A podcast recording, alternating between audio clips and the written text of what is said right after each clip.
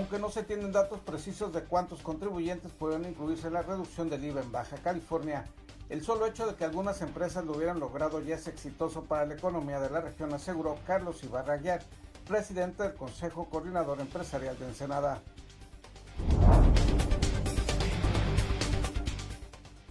Policías municipales jubilados que reclaman el pago sobre el de retiro rechazaron la propuesta del vigésimo tercer ayuntamiento de Ensenada de recibir ese pago pendiente en 12 mensualidades y continuarán sus gestiones para que les paguen lo que les corresponde.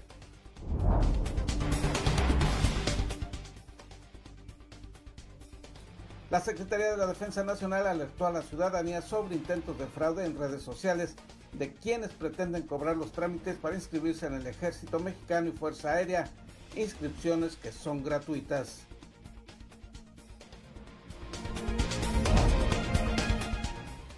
En Ensenada, las colonias con mayor número de casos activos de COVID-19 son Valle Dorado, Popular 89, Zona Centro, Morelos y Villas del Real, informó el secretario estatal de Salud Alonso Pérez Rico.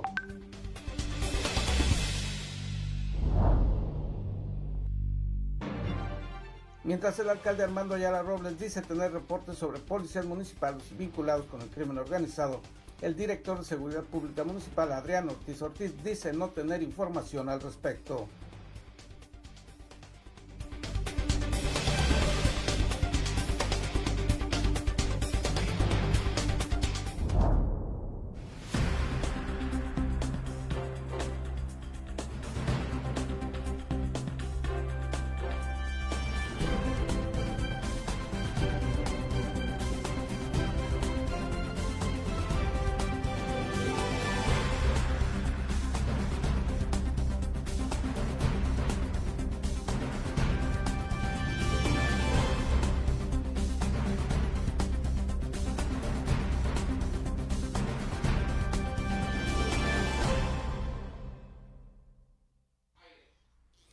Bienvenidos a Zona Periodística de este miércoles 12 de agosto de 2020. Este noticiario es una coproducción del periódico El Vigía y en La Mira TV.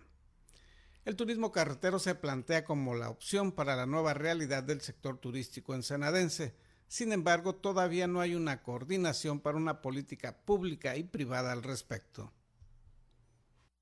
Necesario establecer una mejor coordinación en las campañas de promoción de las actividades turísticas de Ensenada en la llamada nueva normalidad reconoció Brenda Mendoza Caguanishi, directora de Desarrollo Económico del vigésimo tercer ayuntamiento. Entrevistada sobre los diferentes esfuerzos anunciados para promover el turismo carretero hacia esta región, la funcionaria reconoció que hasta el momento no se ha establecido una adecuada coordinación a fin de hacer más productivas las acciones tanto del sector privado como gubernamental al respecto. Ciertos sectores se han visto afectados y que no han podido reaperturar.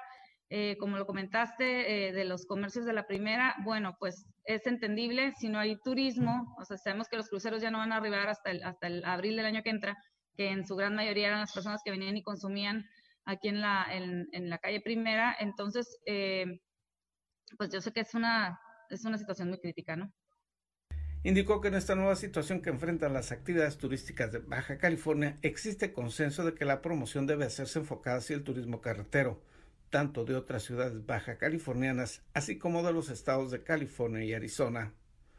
Desde la perspectiva o desde la Dirección de Desarrollo Económico tenemos eh, muy claro que por la cercanía y por la ubicación eh, geográfica que tenemos, toda la zona calibaja sería eh, a la que quisiéramos captar a primera instancia este turismo, ¿no?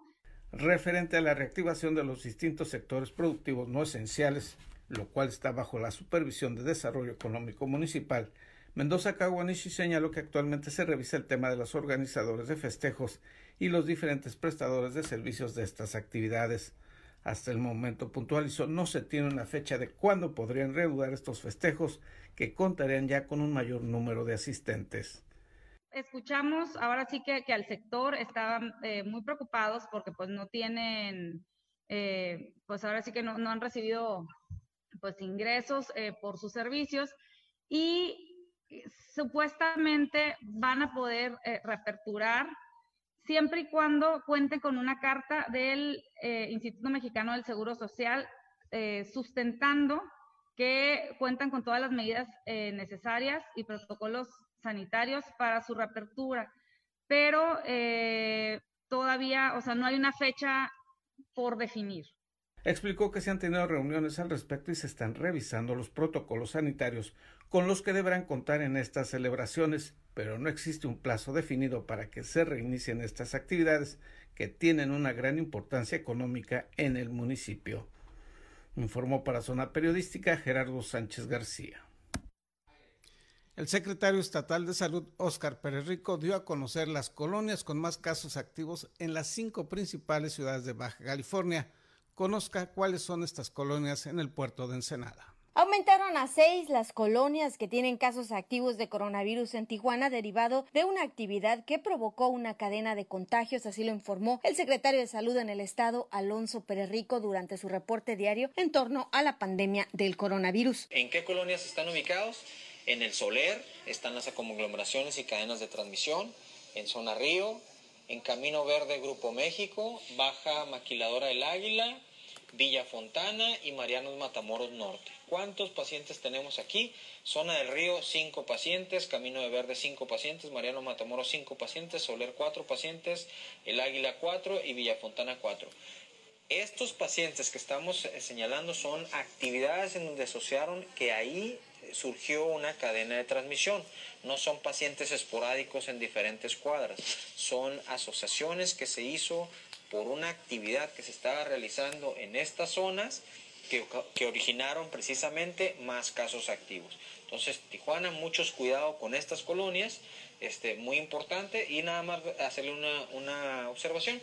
Mientras más fuerte esté este color, más intenso es la transmisión. Talló que son 27 casos activos tan solo en Tijuana, en las colonias, como son en la zona del río con 5 casos activos, en Camino Verde con 5 casos, en la colonia Mariano Matamoro con 5, en la colonia El Soler con 4 casos activos, en el área de Baja Maquiladora, en la colonia El Águila con 4 casos activos y en la colonia Villa Fontana con 4 casos activos. Mencionó que en el municipio de Tecate las colonias con mayor incidencia de contagios son la colonia La Hacienda y la colonia Benito Juárez, mientras que en playas de Rosarito, las colonias donde más casos activos se tiene registro es en la zona centro, en la colonia Lucio Blanco y Plan Libertador.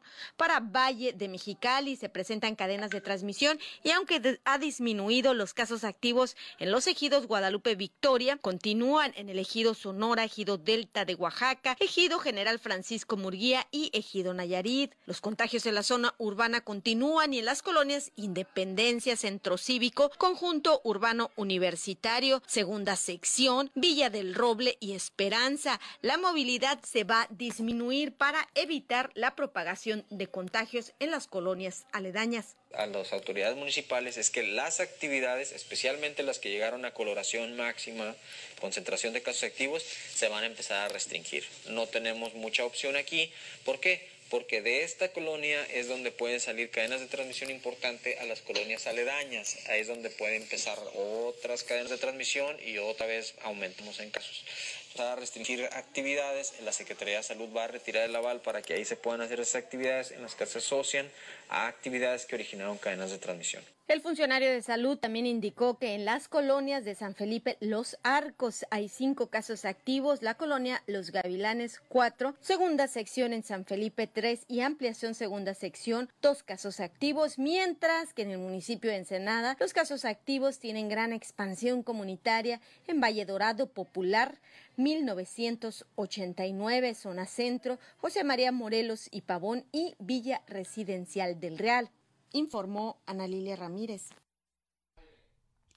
Y esta es la situación del COVID-19 en Baja California. De acuerdo al reporte de la Secretaría Estatal de Salud en la entidad, se tienen reportado a lo largo de estos cinco meses de pandemia 14.679 casos confirmados y registrados de contagio y suman 2.825 los fallecimientos. El desglose por municipalidades es el siguiente. En Mexicali se tienen 7.701 casos registrados y son 1.319 las muertes por dicho coronavirus. En Tijuana se informa de 4.349 personas contagiadas registradas y 1.164 decesos a lo largo de la pandemia. En Tecate hay 355 personas contagiadas registradas y son 85 los decesos. En Playas de Rosarito se reportan 196 casos registrados y 16 las muertes por COVID-19. En Ensenada se informa de 2.078 casos registrados durante estos cinco meses y el número de fallecimientos en este periodo es de 241 personas. Ello de acuerdo al corte informativo de la Secretaría de Salud hasta las primeras horas de hoy, miércoles. Y en otros temas, la disminución del IVA en la frontera norte activó la economía de la región, pero debe ampliarse el número de contribuyentes beneficiados, señaló el presidente del Consejo Coordinador Empresarial de este municipio. Aunque no se tienen datos precisos de cuántos contribuyentes podrían incluirse en la reducción del impuesto al valor agregado, el IVA en Baja California, el solo hecho de que algunas empresas lo hubieran logrado ya es exitoso para la economía de la región, aseguró Carlos Ibarraguer, presidente del Consejo Coordinador Empresarial de Ensenada, quien señaló lo anterior indicó que en el caso del impuesto sobre la renta, en el cual también hubo un estímulo en la región fronteriza norte, los datos que se tienen es que el número de beneficiados fueron mucho menores que los del IVA. De ser un gran éxito, este, porque reactivó la economía en materia de IVA. Este, no todas las empresas pudieron hacerlo. Yo creo que él menciona de que se va a volver a, a dar este decreto. Tal apreciación puntualizó se tiene solo de los datos y comentarios aportados por los integrantes de los organismos empresariales que forman parte del Consejo, pues hasta el momento la Secretaría de Hacienda y Crédito Público no ha dado a conocer las cifras precisas sobre el número de beneficiados incluidos en ambos programas. No, y no lo proporciona ni el, ni el propio SAT. Es más, no lo proporcionan ni los, ni los, este, ni cómo se llama, ni, ni, él. Si él tiene, ojalá que nos los pueda compartir, porque eh, lamentablemente esa información no solamente la tiene el SAT y no ha querido compartirla. Entrevistado sobre lo declarado por Alejandro Ruiz Uribe, delegado único del gobierno federal en Baja California, de calificar la reducción del IVA como muy exitoso y que debería continuar. Ibarraguer señaló que debe mantenerse ese programa de estímulos pero sí es necesario que las autoridades hacendarias den los detalles del número de beneficiados. Señaló que se han realizado cálculos y estimaciones de los contribuyentes que pudieron acceder a estos estímulos. Sin embargo, se requiere conocer con datos precisos y ver cómo un mayor número de contribuyentes pueden sumarse a estos beneficios fiscales. Informó para Zona Periodística Gerardo Sánchez García.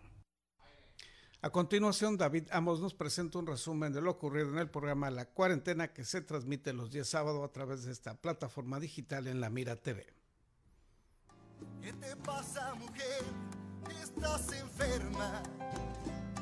Y la cuarentena llega a su programa número 13. Con sorpresas y grandes invitados arrancamos el pasado sábado.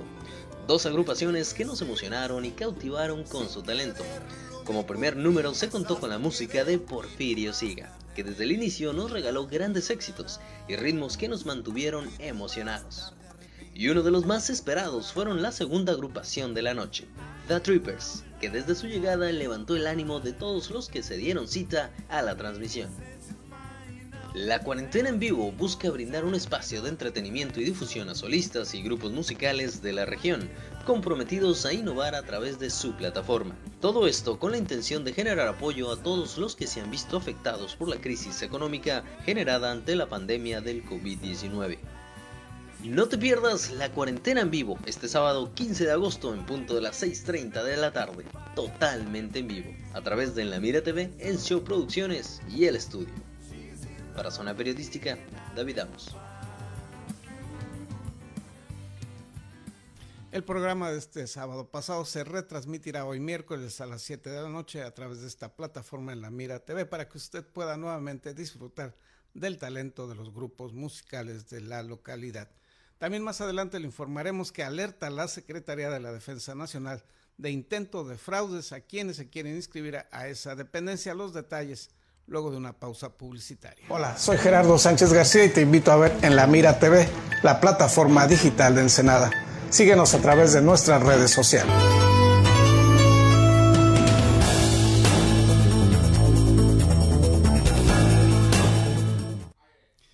Los trámites para inscribirse en el ejército mexicano o bien en la Fuerza Aérea Mexicana son completamente gratuitos, informó y alertó la Secretaría de la Defensa Nacional.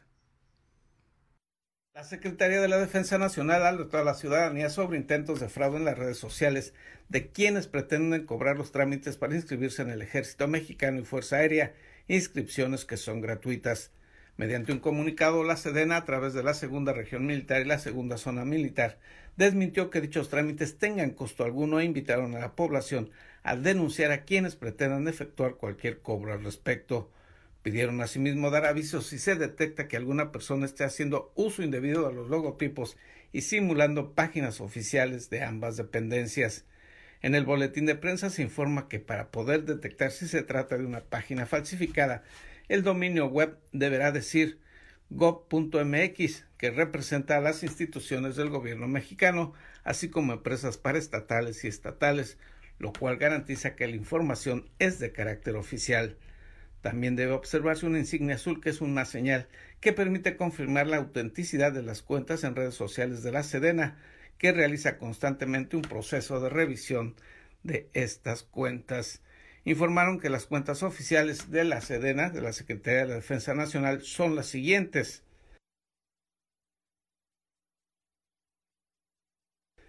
En estas páginas se podrá consultar los requisitos y trámites para la inscripción, servicios y actividades que realiza la Secretaría de la Defensa Nacional y se reiteró la invitación a denunciar cualquier intento de fraude del que se tenga conocimiento. Informó para Zona Periodística Gerardo Sánchez García. Y mientras el alcalde Armando Ayala Robles informó públicamente que la Fiscalía General del Estado le dio informes sobre policías municipales involucrados en el crimen organizado, el director de esa corporación, Adrián Ortiz Ortiz, dice que no tiene conocimiento al respecto.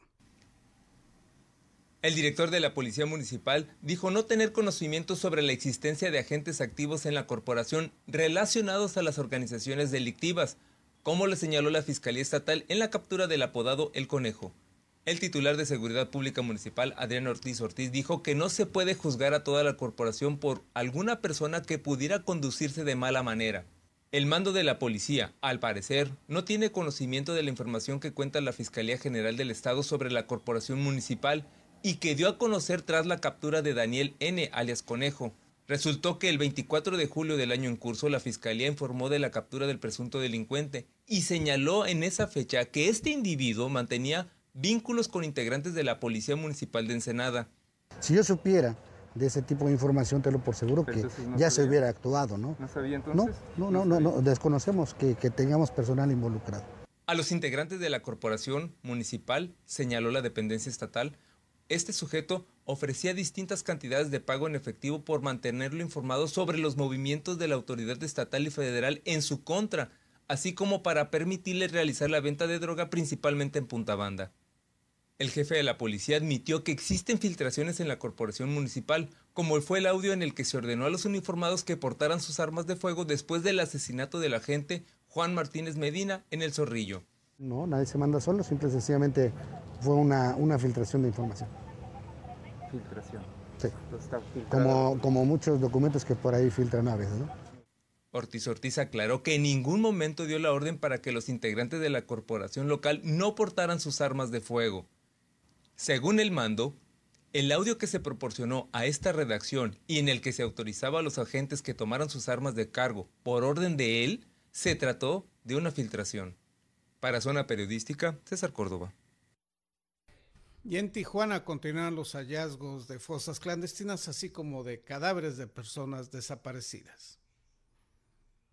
Policías municipales jubilados que reclaman el pago de su haber de retiro rechazaron la propuesta del vigésimo tercer ayuntamiento de Ensenada de recibir ese pago pendiente en 12 mensualidades y continuarán sus gestiones para que se les pague lo que les corresponde.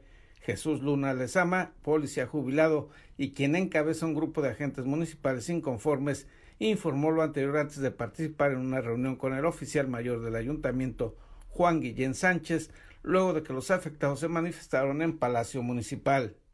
Que desde hace más de tres meses han venido reclamando el pago del haber que les corresponde por motivo de, haber trabajado 25 años. El día de ayer se incumplió una entrega de, un apoyo económico que se les iba a a entregar a cada uno de ellos y por ese motivo se está manifestando hoy aquí. Luna les indicó que se les había ofrecido realizarles un pago el día 10 de agosto, pero no se cumplió con dicho acuerdo y ello los motivó a manifestarse sobre el supuesto acuerdo anunciado por las autoridades municipales de que se les estaría pagando su haber de retiro por 25 años a través de mensualidades, Luna Lezama puntualizó que ellos no aceptaron la propuesta en esos términos. También está programada una reunión con el oficial mayor donde se supone que nos vienen a hacer propuestas respecto a lo que el propio presidente municipal ha venido eh, manifestando públicamente, de lo cual desde ahorita hemos eh, manifestado que no estamos de acuerdo, que no ha habido ningún acuerdo, que no se han reunido con nosotros y por supuesto que lo que hemos conocido es a través de los medios únicamente. Señaló que el problema de la falta de pago de la verde retiro afecta actualmente a 29 agentes municipales ya jubilados, pero en el transcurso de este mes otros elementos de seguridad pública alcanzarán la jubilación y enfrentarán el mismo problema. Reiteró que su postura es simplemente de que se respeten sus derechos y el haber de retiro es una prestación que se le debe a quienes se dedicaron a la labor policiaca con todos los riesgos que ello implica. Informó para Zona Periodística Gerardo Sánchez García. Una disculpa a nuestra audiencia, por una equivocación presentamos una nota que no correspondía. Esto fue una protesta realizada ayer por policías jubilados Vamos ahora sí a la información sobre los hallazgos de fosas clandestinas y cadáveres en la ciudad y municipio de Tijuana. Colectivos de búsqueda localizaron una tercera fosa clandestina y esta vez dentro de ocho tambos de metal encontraron los restos humanos en una laguna ubicada en el área de Valle Las Palmas. Tras denuncias anónimas, este domingo 9 de agosto, colectivos iniciaron las labores en un paraje de Valle en Las Palmas, donde encontraron que la mayoría de los tibores de metal estaban enterrados. Así lo explicó Roxana Alemán, quien es miembro de los colectivos Una Nación Buscándote y Buscando a Chema Morán. Pues entre el domingo y ayer, hoy no, encontramos ocho tambos y en todos los tambos habían restos humanos. Una de de Valle Las Palmas. Eh, porque primero encontramos dos tambos que eran de humanos, pero ya eran osamentas. De ahí nos fuimos, le comentamos a los demás compañeros que nos fuéramos a, a, a buscar en el mismo lugar de la laguna para ver si encontrábamos más. Y ya fue que encontramos los otros un tambo estaba afuera, como que ese lo aventaron, pero quedó en la maleta. Y, el, y los restos quedó afuera, entonces ese ya igual era osamenta, habían tres osamentas y los otros cinco tambos estaban adentro de la laguna. Sí, todos, todos, es que los medios saben. Uno ya tenían el pie, un pie salido del tambo, por eso nos, nos, nos pues, dijimos de que sí eran, era un humano que estaba dentro. Roxana explicó que tras localizar un tambo y en su interior contenía una osamenta, provocó que se extendiera la búsqueda y hallaron más tambos de metal, tras corroborar que eran restos humanos, porque abrieron una parte de los tambos, dieron aviso a la Fiscalía General del Estado que inició con las investigaciones y el peritaje correspondiente. Colectivos asumen que en cada uno de los tambos había al menos un cuerpo y con este hallazgo en los últimos tres meses han sido localizadas tres fosas clandestinas. La primera fue localizada en la zona montañosa de Valle San Pedro a finales de julio. Fueron encontrados los restos de 15 personas. El segundo hallazgo en Urbi, Villas del Prado, fueron localizados 11 cuerpos sin vida, entre ellos el de cinco mujeres. Y esta tercera fosa clandestina en Valle Las Palmas, donde fueron localizados los ocho tambos con restos humanos, pero aún no ha determinado la autoridad correspondiente el número de personas. Por su parte, Iram Sánchez, fiscal central de Baja California, dijo que hasta el momento no hay una relación entre las tres fosas clandestinas y las investigaciones continúan. Indicó que fueron inhumaciones que se realizaron hace mucho tiempo por las condiciones y el estado avanzado de descomposición de los restos humanos. Pues, las estrategias que hacemos de forma conjunta con la Secretaría de Seguridad Pública, con, este, eh, de Seguridad e Investigación, con la Guardia Nacional, con la Secretaría de la Defensa, con la Secretaría de Marina, siempre estamos ubicando esos puntos y hemos logrado, no sé si recuerdan en días pasados, eh, detener en flagrancia personas que pretendían inhumar de manera ilícita en esos lugares. Sí tenemos una vigilancia, al final de cuentas la estrategia nos obliga a estar en toda la ciudad, pero sí parte de la estrategia sí es, son esos lugares que tienen identificados como de inhumación. Sin embargo, este caso, por ejemplo, esos temas en particular de de los tramos que fueron localizados, este, lo que ha ocurrido en, San Pedro, que ya casi Tecate, eh, tienen mucho tiempo este, que fueron inhumados. Entonces, sí es parte de la estrategia de ubicar los lugares para llevar esos patrullajes continuos y lograr la detención de la gran de las personas que pretenden inhumar a, eh, estos, estos cuerpos. Informó Ana Lilia Ramírez. Vamos a ir a una pausa comercial. Al regreso, una entrevista con Silvia Ramírez Parma, coordinadora de promoción académica de CETIS Universidad Campus Ensenada.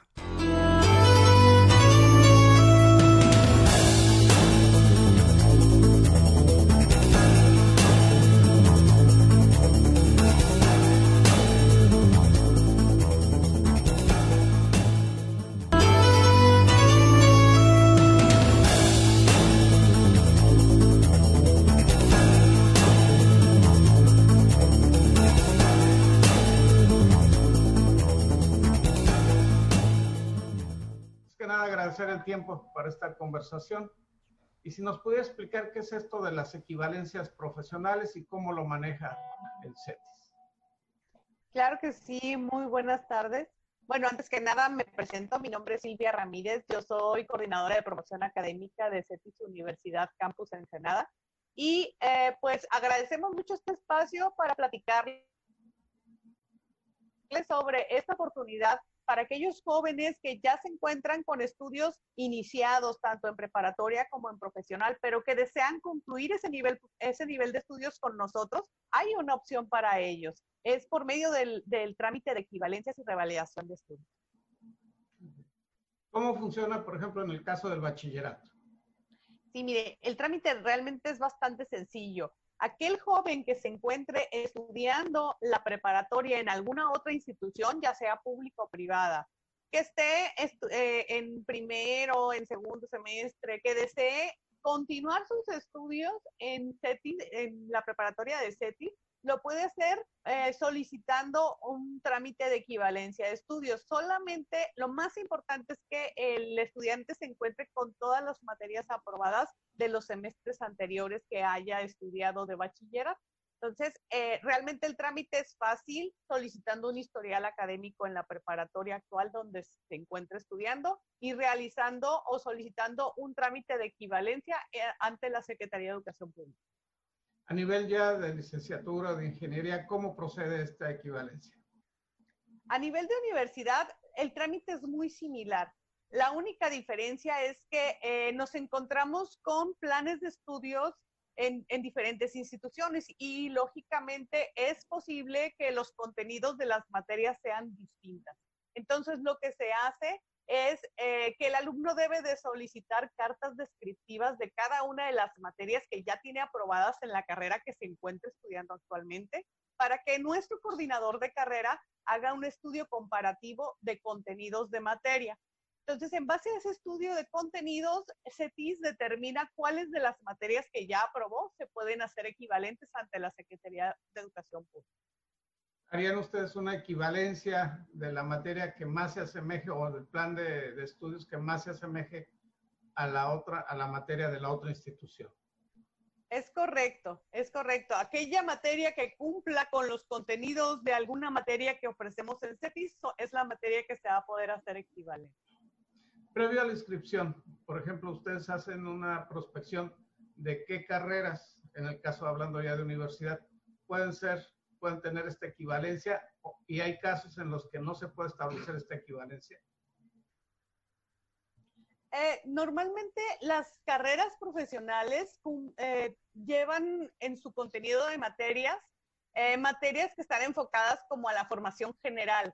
Básicamente esas materias son posibles siempre y cuando cumplan, como le digo, con el contenido de las materias que tenemos en la formación general de CETIS la mayoría eh, deben de ser carreras que tengan algo que ver o que tengan una similitud en las carreras que ofrecemos en CETIS Universidad. Le comento, bueno, en CETIS Universidad Campus Ensenada ofrecemos carreras enfocadas en dos escuelas. Es la Escuela de Administración y Negocios y la Escuela de Ingeniería. Actualmente la Escuela de Administración y Negocios cuenta con las carreras de negocios internacionales administración de mercadotecnia, eh, diseño gráfico y logística internacional. Y la Escuela de Ingeniería cuenta con las carreras de Ingeniería Mecánica, Ingeniería en Mecatrónica, Ingeniería Industrial, Ingeniería de Software, Ingeniería en Diseño Gráfico Digital e Ingeniería en Energías Renovables. En cuanto al plazo, eh, y entramos ya también en este tema de la promoción de las inscripciones, tanto para preparatoria como para universidad, ¿con qué anticipación se tiene que ir solicitando esta equivalencia para la inscripción? pues de hecho sería el primer paso a realizar, ¿no? Este, primero tenemos que hacer este estudio de estudio comparativo de, contenidos de materia para determinarle al alumno cuáles y cuántas materias se pueden hacer equivalentes. Eh, realmente eh, lo que necesitamos del alumno es que nos proporcione cartas descriptivas de materias y su historial académico con calificaciones. Eh, el coordinador realiza este estudio de manera realmente fácil y, rápida. Le podemos dar una respuesta de un día a otro siempre y cuando el alumno nos proporcione o el candidato nos proporcione los documentos necesarios. El periodo ya de inscripciones para preparatoria y para universidad. Estamos en periodo abierto de inscripciones. De hecho, las clases ya dieron inicio el día de ayer en modalidad a distancia. Eh, sin embargo, seguimos con las inscripciones abiertas para aquellos jóvenes que estén interesados en ingresar tanto a preparatoria como a universidad. ¿Cuál sería el, plazo límite para inscribirse? Plazo límite, eh, realmente nos quedan muy pocos días. Eh, antes de que termine este mes vamos a tener que cerrar ya inscripciones nuestros alumnos ya están iniciando sus actividades y este, es importante que se incorporen lo más pronto posible a estas actividades escolares. ¿Qué apoyos, qué eh, becas estímulos tienen ustedes para quien desee estudiar en CETIS, ya sea la preparatoria, el bachillerato o la universidad?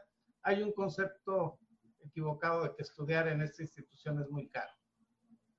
Ah, pues Así es, mire, eh, a lo largo de, todos estos años, CETIS se ha preocupado por apoyar el talento, el talento académico, deportivo y cultural de los jóvenes para que estudien pues en la mejor institución del noroeste del país.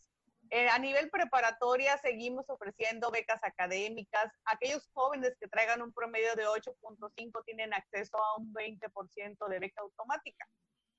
además de que pueden acceder a becas deportivas o culturales y son destacados en las disciplinas que califican para beca, este, o son las disciplinas que nos representan como institución en las competencias.